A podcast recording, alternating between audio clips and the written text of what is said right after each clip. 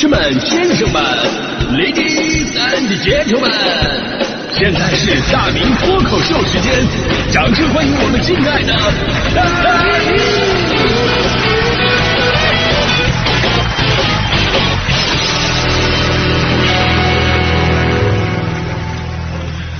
好，欢迎各位来到今天的大明脱口秀，我是大明啊。说到修东西啊，咱们先跟大家伙讲一个段子，放心，绝对不是谐音梗这次啊。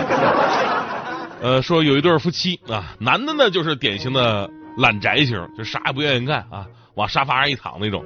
我媳妇儿这边喊他老公，咱家灯坏了，帮我修一下。男的躺沙发上直接来了一句，我又不是电工。过了一会儿了，老公，咱家冰箱坏了，帮我修一下。男的又说了，我又不是修电梯的。过了一会儿。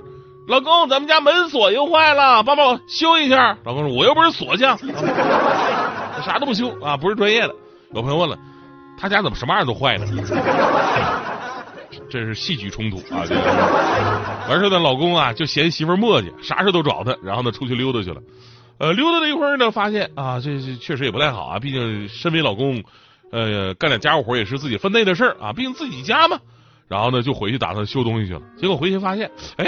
东西都修好了，啊，男的问媳妇儿：“你不是这都坏了吗？这怎么都还好用呢？”媳妇说了：“那有啥办法呀？你也不帮我呀。刚才那个隔壁老王路过了，看他家门没锁，门锁不是坏了吗？哎，就问我怎么回事。我说不光门锁，冰箱、电灯都坏了，然后你也不管。然后老王说了，他可以帮忙维修，但是有条件，要么给他做顿饭，要么亲他一下。男的怒了：“哎呦我的天哪，这个不正经的老王啊！那你给他做的啥吃的呀？”媳妇说：“做啥做啥吃的呀？我又不是厨师。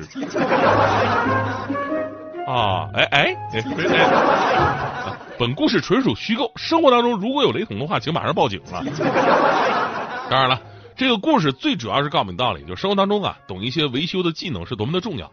尤其是你像有了这个电子设备之后啊，跟以前的你是修桌椅板凳不一样啊，桌椅板凳那那那那那坏起来很表面的，对吧？电子设备这玩意儿还特别容易坏。然后呢，坏起来吧，你还看不出来，不是那么好修。就比方说我，我现在我处理那些什么电子类的设备，主要还是靠十岁的时候积积攒的这个修电视的那个经验，就是使劲拍，反正要么是拍好了，要么是拍坏了，换个新的。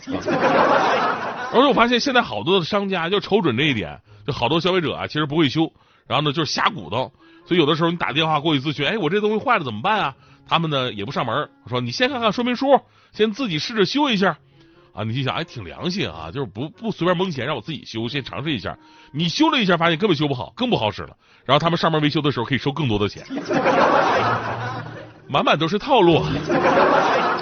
所以为什么说让大家伙掌握一些维修技能呢？不是说什么真的让自己都都来啊，而是说呢，当别人上来给你修的时候，你不能被别人糊弄掉，对吧？当然了，有很多的维修师傅是很赞的啊。呃，是多少钱就给多少钱。我上一次帮我修空调的师傅，就告诉我那插座坏了啊，插座坏了，还是我自己在淘宝上买插座。买来以后呢，他就负责给我安装一下。来了两次，第一次看，第二次装，一共我就花了二十块钱。我当时我都觉得不好意思，哎呀，这点钱是不是给少了？人家师傅也不好意思啊，因为从来没有人找他干这么简单的活。这个中年大胖子的钱真好挣啊！这个。呃，这是我赶上实在的好师傅了。咱们说隔行如隔山，你要是不懂那些维修知识，那真的就是任人宰割。人家说怎么修你就得怎么修，说多少钱就多少钱。咱们还是以空调举例子，正好最近天也热啊，这个空调坏的也多。浙江杭州一哥们儿家里的空调漏水了啊，空调漏水是一个特别常见的现象嘛。在网上呢，他就找来某平台的维修师傅前来修理。两名师傅把空调啊，就是。呃，挂机先打开看了一眼，哦，判断是空调的水槽满了，用一根吸管啊吸了一下，水就排出来了。然后呢，去看了看外机，告知这个男子说你要换个泵儿，换个泵儿，而且氟利昂不够啊，需要加氟。换泵儿和加氟各收七百五，各收七百五啊，鼓捣四十分钟。这哥们跟我一样也是个糙汉呢，看到空调通了，然后呢直接转了一千五百块钱给维修师傅，两名师傅收到钱离开了。结果第二天空调继续漏水，维修好啊，这次不敢怠慢了，找那个官方的售后维修，问对方什么情况，为啥昨天那俩人没修好？结果对方说了，你这机器根本没有人动过呀，那空调外机在那放着，那那灰上全都是灰啊，那连个手印都没有啊，上哪给你换的空调泵？你什么加氟利昂啊？这个，这哥们一听这话，知道自己被骗了啊，把这事曝光了媒体。记者给那维修师傅打电话，就同样的电话打过去，那边接起来不承认自己是空调维修，说自己是什么上海送外卖的。最后这哥们儿花了一千五百块钱修的不是空调，修的是空气，你知道吗？像这种在网上随便找的维修师傅受骗真的是特别的多。前不久还有一位独居老人啊，独居老人也是家里边空调漏水了，按照信箱上广告呼叫上门维修，结果呢，师傅收费七百二一顿鼓捣。最后呢，让老人呢每天用水桶接水。不是现在诈骗成本是不是太低了？连剧本都不用编吗？现在，这事就告诉我们道理啊，就是维修这种啊家电啊，最好呢还是找那种厂家售后，相对来说靠谱一点。当然，我们说也只是相对啊。这年头很多厂家售后维修也遍地是坑，电话里边说是免费安装，结果来了以后呢，各种的名目收费。这一点是无数消费者的共鸣啊！就你以为是免费。师傅来了以后，各种的理由加钱，要么打眼要收费啊，还有什么架子要收费，你这个空调管不够长，加管要收费，包括空中作业也得收费啊。你问他，你不是说免费安装吗？安装师傅说：是啊，安装是免费的，但是没说打孔、支架、加管免费呀。啊，这种理论就好像我们上学那会儿，老师说今天不留作业，大家伙把那个黄冈三十六套高考模拟题做两套就行啊。啊，明天收卷。还有消费者说了。那我这是二楼，二楼也算空中作业吗？人家说了，二楼不是空中吗？不是空中，你跳下去试试。我竟无言以对啊！在黑猫投诉平台上搜索空调安装，就能出现近五千条这样的投诉，而且呢，很多都是正规的啊。而且，呃，有的朋友呢，买空调花了两千块钱，安装呢花了一千多。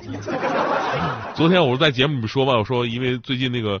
我那空调，呃，我那个书房是没有空调嘛，所以导致我热伤风了，嗓子废了，所以昨天我还少做了一期大明脱口秀。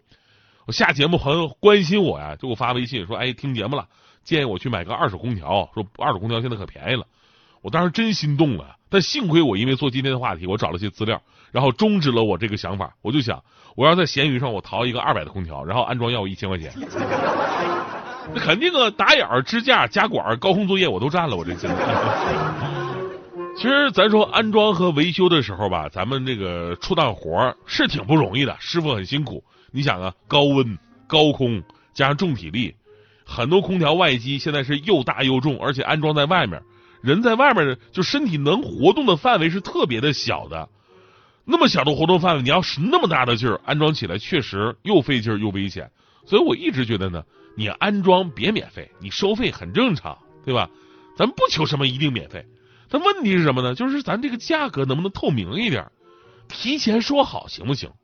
每个人都说自己的要价是行业标准，但每个人的标准又不都不一样。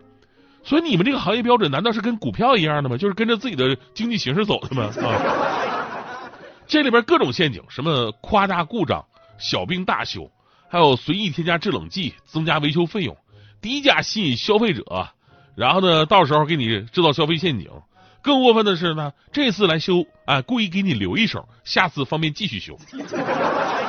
一切都不透明，还总能处处给你惊吓。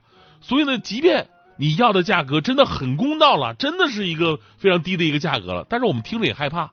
这是什么呢？这就是世界上最恐怖的消费模式：商家与消费者，每个人都认为自己是受害者。所以呢，维修行业一方面要杜绝那些没有资质的小广告啊、小平台呀，另一方面。也要规范整个行业纪律，重新赢得消费者的信赖。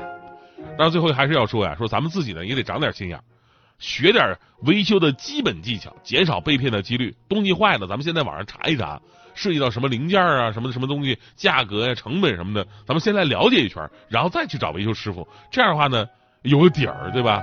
啊，有的时候呢，甚至这个问题并不复杂，自己上手解决就能弄了。呃，大迪在这个电子设备这方面就经常吃这种亏，尤其是电脑总整不明白。啊，那天大迪那个开开机，结果电脑蓝屏了，当时慌啊。还好我们是那个单位电脑，单位电脑不用自己花钱修啊，直接联系技术部就行了。大迪打电话过去，哎，技术吗？我电脑开机以后为啥啥啥都没有啊？技术那边问，你用什么系统啊？你是 Win 七、Win 十还是 x P 啊？大弟说啥？你我不明白啊？就说你就告诉我你桌面是什么样的。大弟说：“我桌面，我我桌面普通的呀，上上面那个键盘、鼠标还有一盆绿萝。谁问你你的桌面？你你这样，你找找你电脑屏幕上有没有我的电脑？啊，大弟说啥？你的电脑啊？你的电脑咋可能在这？这是我的电脑。